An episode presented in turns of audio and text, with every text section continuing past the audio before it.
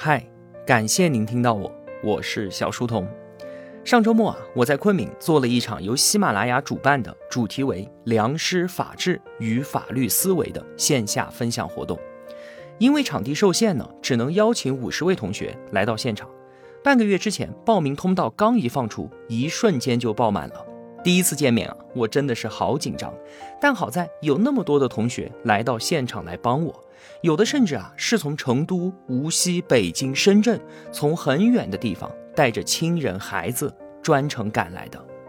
现场的氛围是我亲历之前完全想不到的，就是精神上相伴相知多年的老朋友，终于得以相见了，满心的欢喜投向于我的目光里尽是温柔，我此前的紧张也就变得松弛与舒缓了。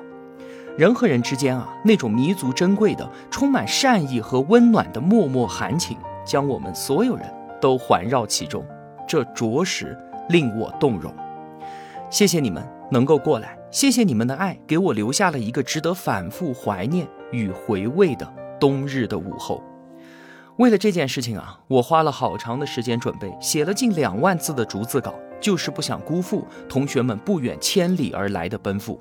可是呢？当我完成了分享之后，我发现，其实我说了一些什么，以及说的好不好，或许都已经不重要了。重要的只是我们面对面共同度过了一段铺满暖阳的时光，让心中的善良和爱在彼此之间得到了传递。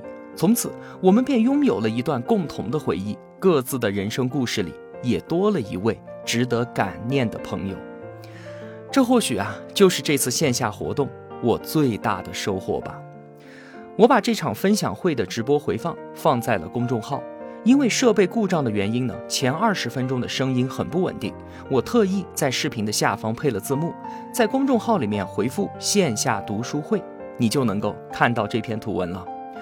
出镜之后啊，对于我来说，我能够更加坦然地面对之后的工作与生活了，也更加的期待与你相见。如果有机会的话，欢迎你到昆明来旅游，也不妨来见见我这位老朋友吧。那之后呢，我就要继续耽误了很长时间的免费节目的更新了。